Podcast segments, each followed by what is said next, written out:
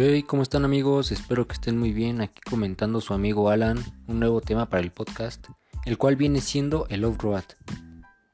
Bueno, para los que desconozcan del tema, el off-road es un deporte o un hobby que se practica al aire libre, en zonas rurales donde se encuentran terracerías que mayormente llevan a los destinos donde se realizan una convivencia.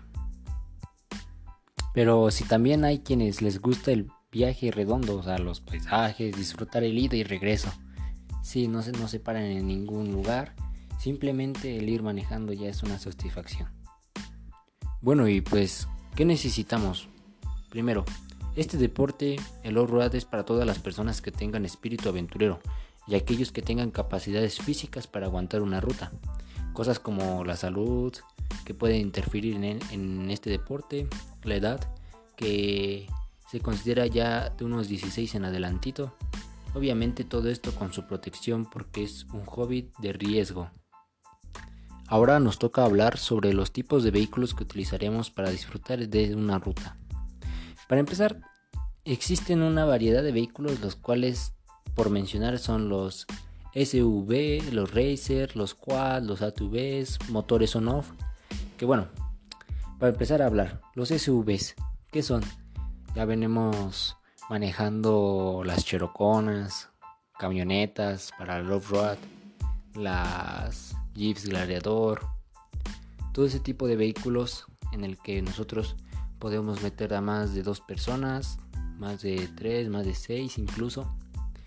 Todas esas camionetas que aguantan una ruta las podemos ver modificadas con luces, con una mejor suspensión, bueno, pues también no dejemos de lado que tenemos las Racers, las cuales son como un tipo de SUV, pero ya diseñadísimo de pieza a cabeza para el uso exclusivo del off-road.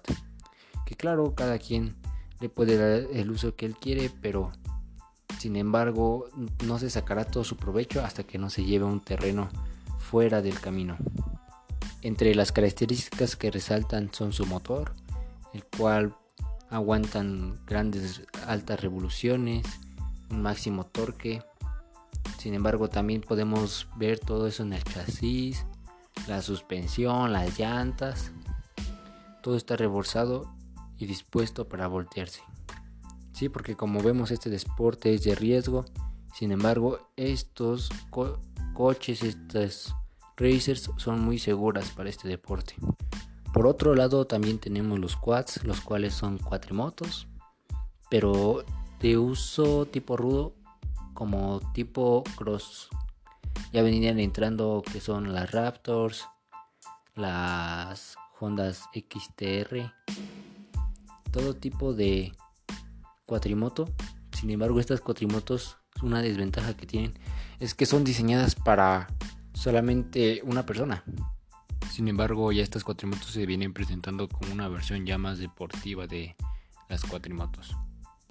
Y ahora toca hablar de los quads. Los quads vienen siendo unas cuatrimotos mucho más grandes, más pesadas igual. Sin en cambio también muestran una mejora en las llantas, en la suspensión. Vienen pensadas para ser más rápidas y más estables.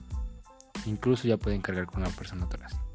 Como último apartado también tenemos los motores on los cuales son todo tipo de motocicletas diseñadas para el campo. Esos ya vienen siendo motores dos tiempos, cuatro tiempos, motos como la XTZ, la YZ, todos esos tipos de motos que vienen siendo muy buenas en el campo.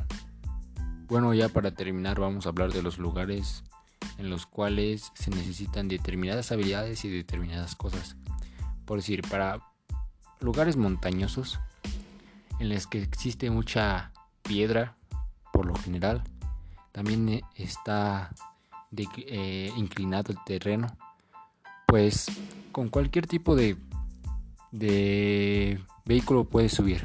Sin embargo, en mi experiencia propia hemos visto que las motos, las motos se necesitan una gran habilidad de estar alertas y de equilibrio porque no nos podemos parar en una en una área inclinada, sino que tenemos que buscar, tenemos que buscar un lugar en donde aparcarnos bien, apoyarnos con unas piedras, porque sí, eh, sí nos ha pasado que se caen las personas.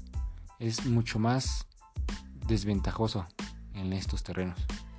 Pero las cuatrimotos, los quads, los subs no tienen problemas en subir. De ahí tenemos las dunas tipo playa o dunas desérticas o en la playa. Ahí sí, en estas en estos terrenos nosotros necesitamos a nuestros vehículos bajarles la presión. Dependiendo de dónde vengan, porque por decir, si tienes tu vehículo, no sé, en la ciudad o en la calle, vas saliendo de la calle y entras a un terreno de duna, vas a tener que bajar la presión de tus llantas para que ésta tenga más agarre. Eh, si es muy peligroso igual, a la hora de subir tenemos que tener de preferencia un motor más potente porque si hay unos que ni siquiera alcanzan a subir. Para estos terrenos están recomendados otra vez todos, todos son ideales, todos los tipos de vehículos.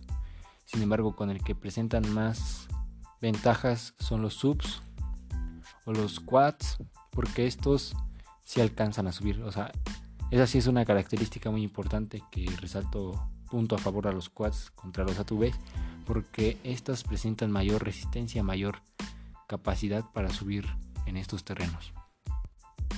Ya para finalizar vamos a meter los terrenos boscosos y selváticos.